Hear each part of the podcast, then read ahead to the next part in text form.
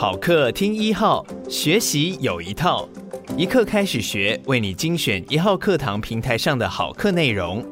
现在就订阅远见天下文化 Podcast 一号课堂，第一时间收听到我们优质的节目。接下来请听不两难心理研究室。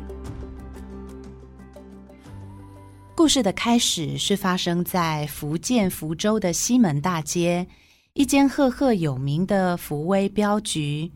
故事发生的时候，福威镖局的少镖头林平之才十八九岁，长相俊俏，是个斯文小生。但是他好打猎，好胜心强，只要看到了什么猎物，没有打到手，是绝不善罢甘休。欸欸欸什么打到手，我还打到脚嘞？应该说猎到手吧。一个打猎被你讲的跟把妹一样。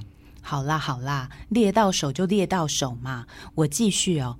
只见这个林平之唰的一剑，欸，你还真的以为我们今天是在天桥底下说书哦？哦，我们是要帮大家分析爱情心理学。哎呦，我知道嘛，所以我刚刚不就要把这个男主角的个性讲清楚、说明白吗？干嘛这么麻烦啦？因为我们今天的主题是要谈一张床、两个人、六条灵魂，也就是原生家庭怎么影响亲密关系。一张床就是指一段亲密关系。嗯，两个人。啊，亲密关系不是两个人吗？除非你有小三或很多小三呢。嗯啊，六条灵魂嘞？哎呦，这还不简单？伴侣双方各有一对爸爸妈妈，加起来不是六个人吗？等一下，两个人躺在一张床，上面挤着六条灵魂，那不是见鬼了？这可不是鬼哦，在心理学里头，这个叫做内心世界的精神连结。也就是说呢，一对伴侣一旦结合了，各自的父母对他们的影响，还是会无意识的出现在他们平常亲密关系的互动当中。哦，好啦，你这样讲我就知道为什么你刚刚要说那一些赫赫有名啦、好胜心强啦、看到猎物没有打到手不罢休啦。这个是金庸爷爷在《笑傲江湖》这部小说的开场嘛？嗯、主角有林平之。岳灵珊、令狐冲还有任盈盈，没错，而且啊，这两对的关系还非常复杂耶。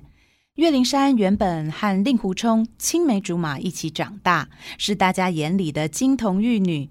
谁知道才刚要踏入青春年华，就杀出来这个爱打猎的林平之？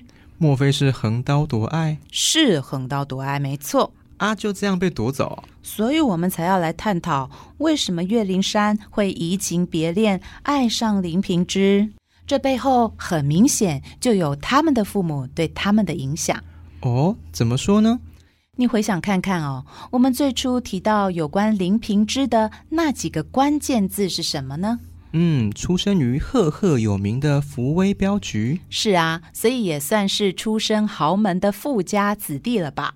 而且外表还长得相当俊俏哦，高富帅，那好胜心强就有道理喽。还不止呢，我认为林平之的好胜心不止在他的家世背景，还跟他的家庭、他的父母有关。哦，你看哦，金庸爷爷是这样描述林平之的。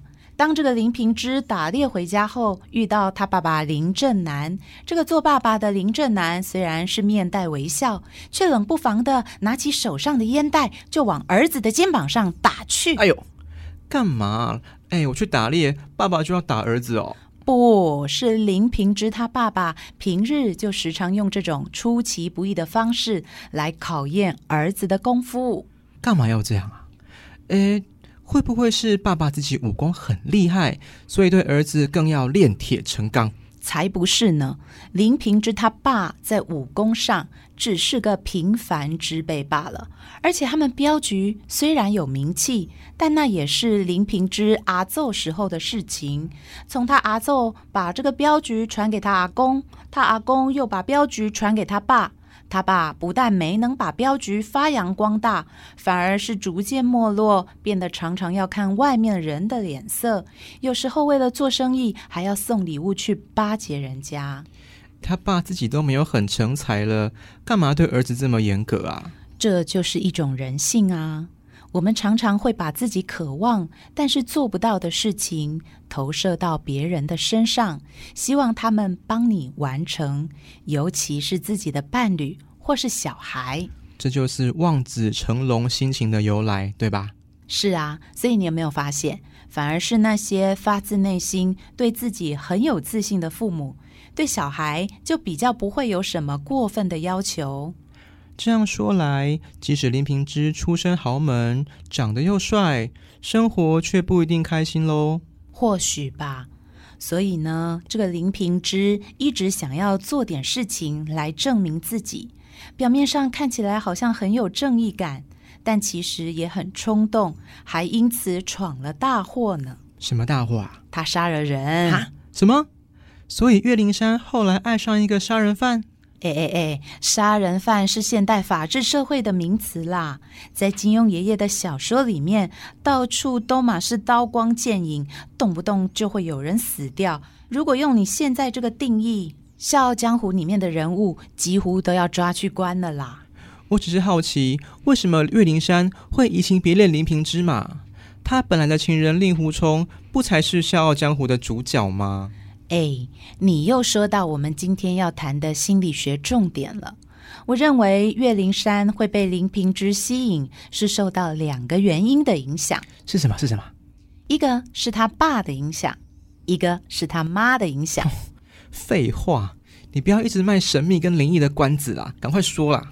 好啦好啦，你看哦，我们如果用深度心理学来看爱情，会认为人之所以要谈恋爱，是渴望从这个关系里面寻找两个很重要的元素，一个是和我们原生家庭相仿，让我们很难忘怀的经验，我们会不自觉地在日后的爱情关系中重复这个原生家庭的经验，让我们有机会可以去矫正、去改变过去经验的结局。啊，我知道，这个叫做强迫性重复。是的，所以我觉得比起令狐冲，这个林平之的个性呢，其实更像岳灵珊的爸爸岳不群。岳灵珊的爸爸岳不群，外号君子剑，是赫赫有名的华山派掌门人。哼，可是后来很多人说岳不群是伪君子啊。虽然外表上看起来很体面、很有正义感，可是他其实内心城府是很深的，好胜心、企图心和欲望都非常强。这点呐、林平之在发生了家庭变故以后，为了要复仇，这个好胜心和欲望呢，也是一样，就转而压抑到他他心里面去了。所以林平之。也算是个内心城府深的小伪君子。相较之下，这个令狐冲没什么家世背景，是个孤儿，个性比较直接、坦荡又大拉拉的。我怎么听都觉得令狐冲比较迷人呢？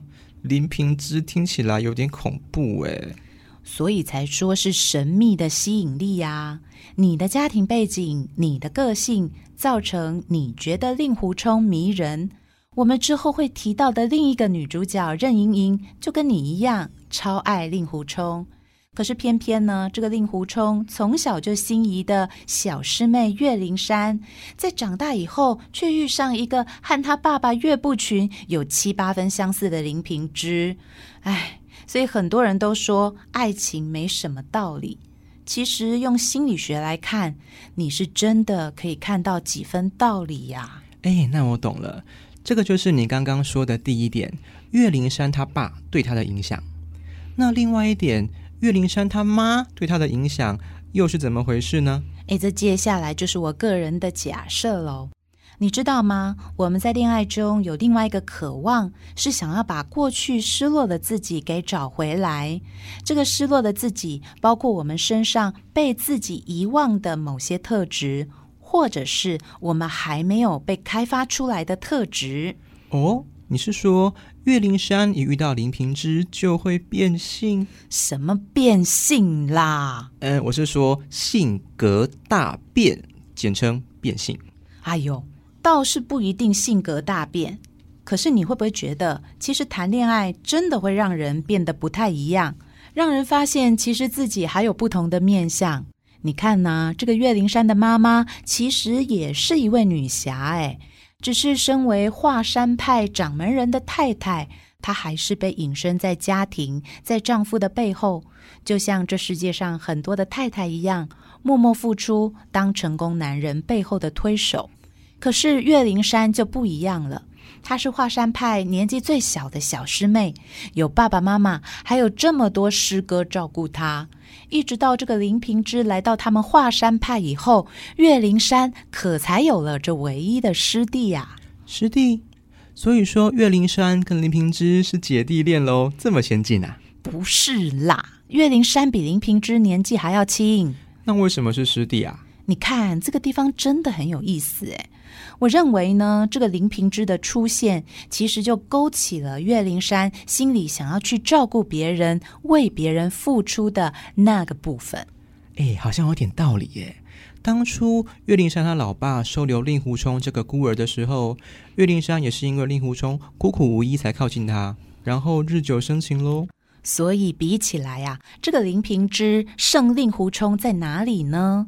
胜啊，就胜在他让岳灵珊可以跟之前变得不一样，发现自己的不同性格。而且啊，这个林平之还有一个迷人的地方，他可是为了救岳灵山，才搞到杀了人，害死自己父母，家破人亡，好可怜哦！我听了都要心碎了。你看这种作为有没有很适合让人投射那种对父亲充满侠义感的仰慕啊？我知道了。然后呢，这样的林平之又刚好在岳灵珊的思春期出现，牵引出岳灵珊身上像她妈妈一样为了情人付出的那一面，是青春期啦。好吧，那我原谅岳灵珊移情别恋了。干你什么事啊？我是说，我真的可以懂什么叫做一张床、两个人、六条灵魂了。这个不是灵异故事，是心理学。那还用说？所以要懂得爱情，就要懂得自己为何被吸引，自己渴望想寻找的是什么。哎，我想补充，你说，其实啊，有现代的神经科学家发现呢，我们在帮助别人、帮别人付出的时候，大脑会分泌一种叫做泌乳素的物质，带动人体分泌多巴胺跟脑内啡。哦，说人话。多巴胺呢，就是一种正向的神经传导物质。那脑内啡呢，是大脑自己制造的吗啡。这两个物质都会让人感到快乐。你想说什么？我不好意思说。你什么时候变得这么腼腆？快说。简单来说呢，岳灵珊这么渴望照顾别人，帮林平之报仇，不就是一种自嗨吗？可是爱情不就是一种自嗨般的存在吗？我无法否认，但是怎么样能够自嗨到不要让自己看不清现实，就是我们下回要谈的重点了。嗯，哎，不过我们时间到了，下次再告诉大家吧。我们下次见喽，拜拜。拜拜。